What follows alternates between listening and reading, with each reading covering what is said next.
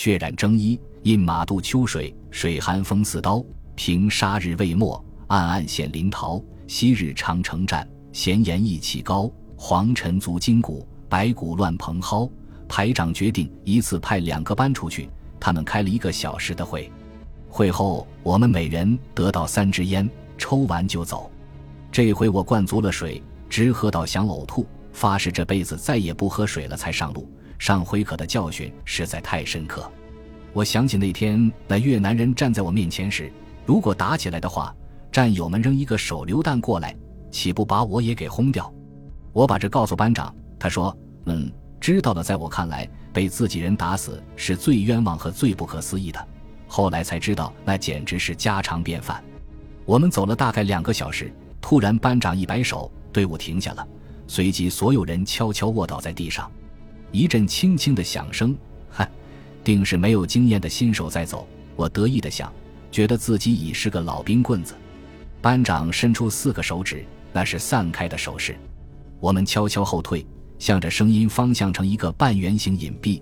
这次我们有十一个人。我把伪装网披上，这个动作也许救了我的命，因为我是个多疑的人，总担心后面。这也是我每天在床上胡思乱想时想到的求生计策之一。然后伏在乱草里，把枪压在身下，轻轻地拉开枪栓，推上子弹。声音越来越近，走走停停，和上次一样。我想起那次出击的半路上，我们也是听到这声音，也是这样趴下来。结果走出一只野羊，它边啃草边走，擦着叶子想。好像一个游移不定的人在摸索前进，朦胧的影子在树干和杂草中慢慢晃动。我把枪上表尺定在三十米，密林里最多看到这么远。举枪向影子晃动了一下准星，深呼吸，吐气，憋住，瞄准，轻轻压下扳机。相信战友们也这样做了。这时，我无意中回头望了一下，上帝呀，我都看见了什么？在我左后方大概二十步远的地方，有五个人正弓着腰，蹑手蹑脚地向我左边一个地方走近。我的脑袋轰的一下，是谁被发现了？急忙回头向右边望去，还好没人。可当我转回头来时，那五个人一齐像饿狼一样往下扑了过去，呜呜的惨叫和扭打声传来。谁？班长大喝一声。听到战友的惨叫，我眼都红了。端着枪，一声不吭地向那边冲了过去。四下里一片乱响，掩盖了我的声音。我踩着一条倒下的树干过去的，几乎没有什么响动。三条人影突然从草丛里钻出，向我跑来，他们的脸朝着班长叫的方向。我立刻狠狠地扣下扳机。树干太多，挡住了大部分子弹。我只看见一个人捂着肚子滚进杂木林中，另两个人歪了一下，闪到一边，动作快得难以想象。随后子弹向我扫来，我感到一阵刚硬的风从我脸庞擦过，便朝班长的方向滚了过去。有子弹从那掠过我头顶，射向树林里。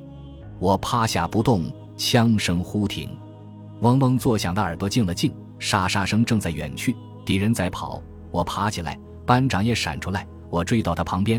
班长，刚才那边是什么？山羊？谁被捅了刀子？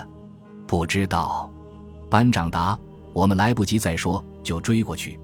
我犯了个极大的错误，因为急着要为战友报仇，不顾一切的想追上敌人，结果弄得身边草木哗哗乱响，暴露了自己的位置。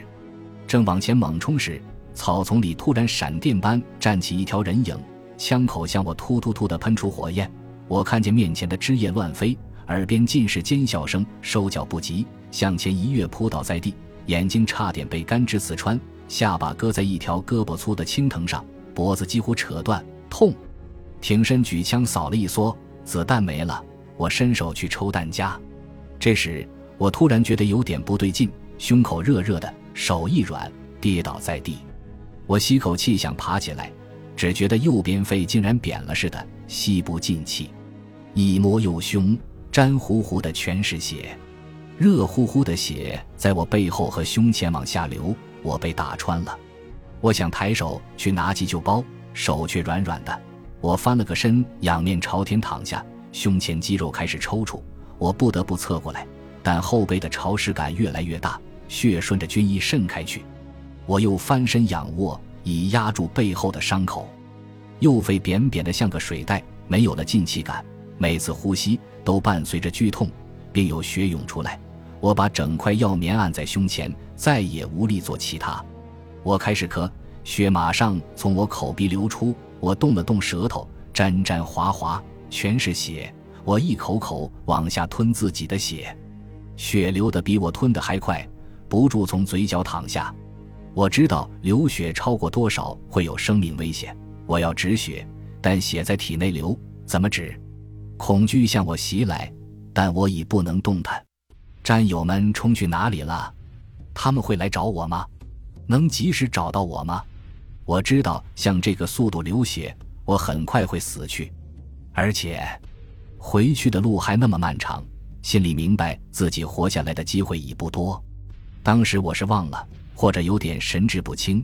我们离开营地其实还没有多远，躺在地上，我感到孤单、悲哀，霸照了我。手指和脚尖迅速失去知觉，四肢发麻，那是死亡在往上爬。我想起那个像破口袋一样被扔在地上的死去的战友，我突然后悔了，我为什么要来这里？阳光透过密密的叶缝，一点点地洒在我脸上，我的眼睛渐渐看不清东西。我极力睁大双眼。可是仍然越来越模糊，我这时明白了，为什么有些人临死前会睁着两眼啊！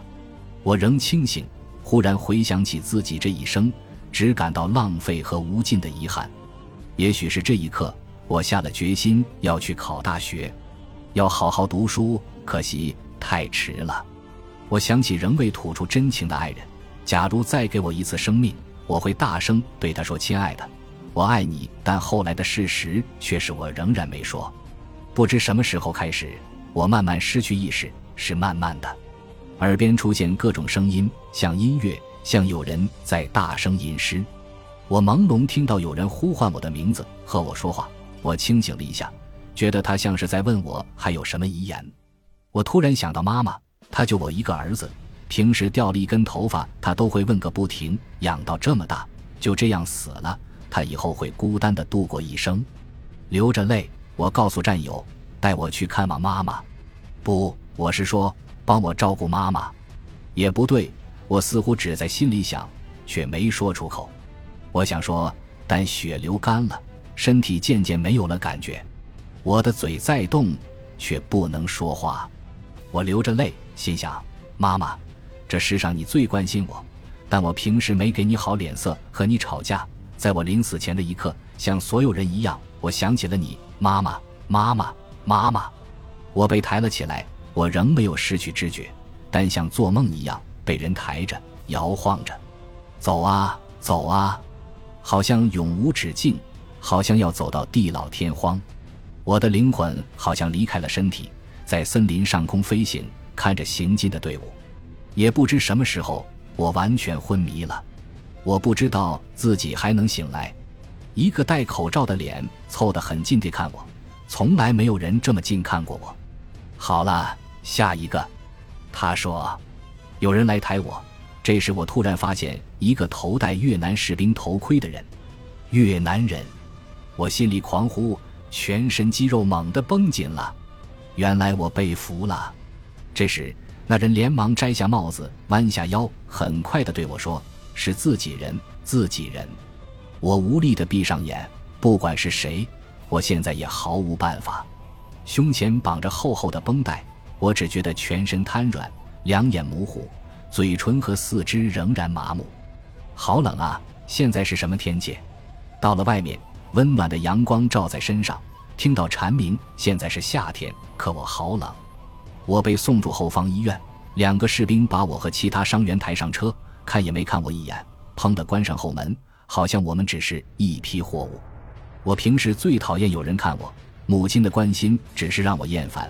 可现在，我多需要有人关怀的看我一眼。车停了一下，有护士来给我们每人打了一针。我睡了，我又被抬了下来。许多人，有老百姓，有军人，有妇女、儿童、老人围着看。医生们大声呵斥：“让开，让开！看啥？”人群推挤着，碰撞着，有一个老太太怜悯地望着我，说：“造资啊！”我好想拉拉他的手，祝福他，好人一生平安。而在身体健壮的时候，我只会从鼻孔里哼一声说：“妇人之仁。”从小到大，我记不清有多少次和人们一起围观着受伤或重病的人被抬上担架。今天轮到我躺在担架上，被人好奇地观看了。幸福而无知的人呐，你们知道死亡的恐惧吗？我这样想。以后，当我再看到受伤的人，我不再像以往那样带着冷漠和嘲笑的表情去看他，我会上去扶起他，因为我想起今天，一辆运兵卡车旁边贴身驶过，车上的士兵们伸长脖子看我，从他们脸上好奇的神情。我知道这是一批新兵，心里突然冒出这样一句诗：“秦时明月汉时关，万里长征人未还。”此刻的我，满腔豪情壮志全化为乌有，只剩下悲哀，很深很深的悲哀。只住了二天，我伤势稍有稳定，又转送到另一家大医院。我的伤口处理太晚，化脓了，听医生说好像要穿胸抽脓。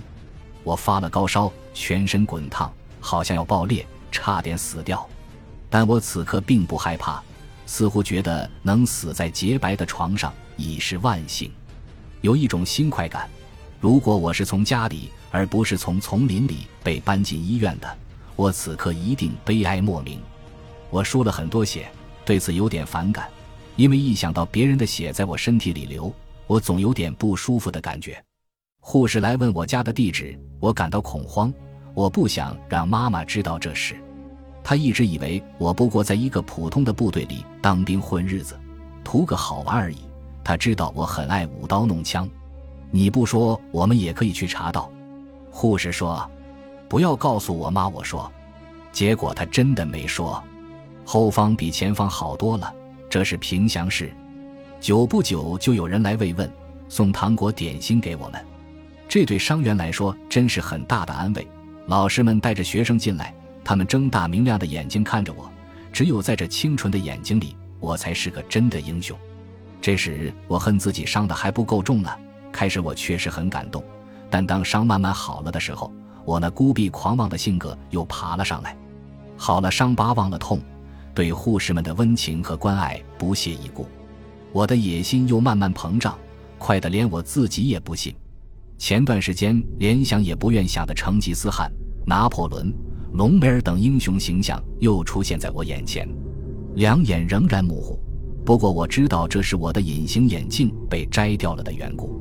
医生护士对我们很好，不像普通病人进挨白眼，这是真正英雄的待遇，是我用血换来的，当之无愧。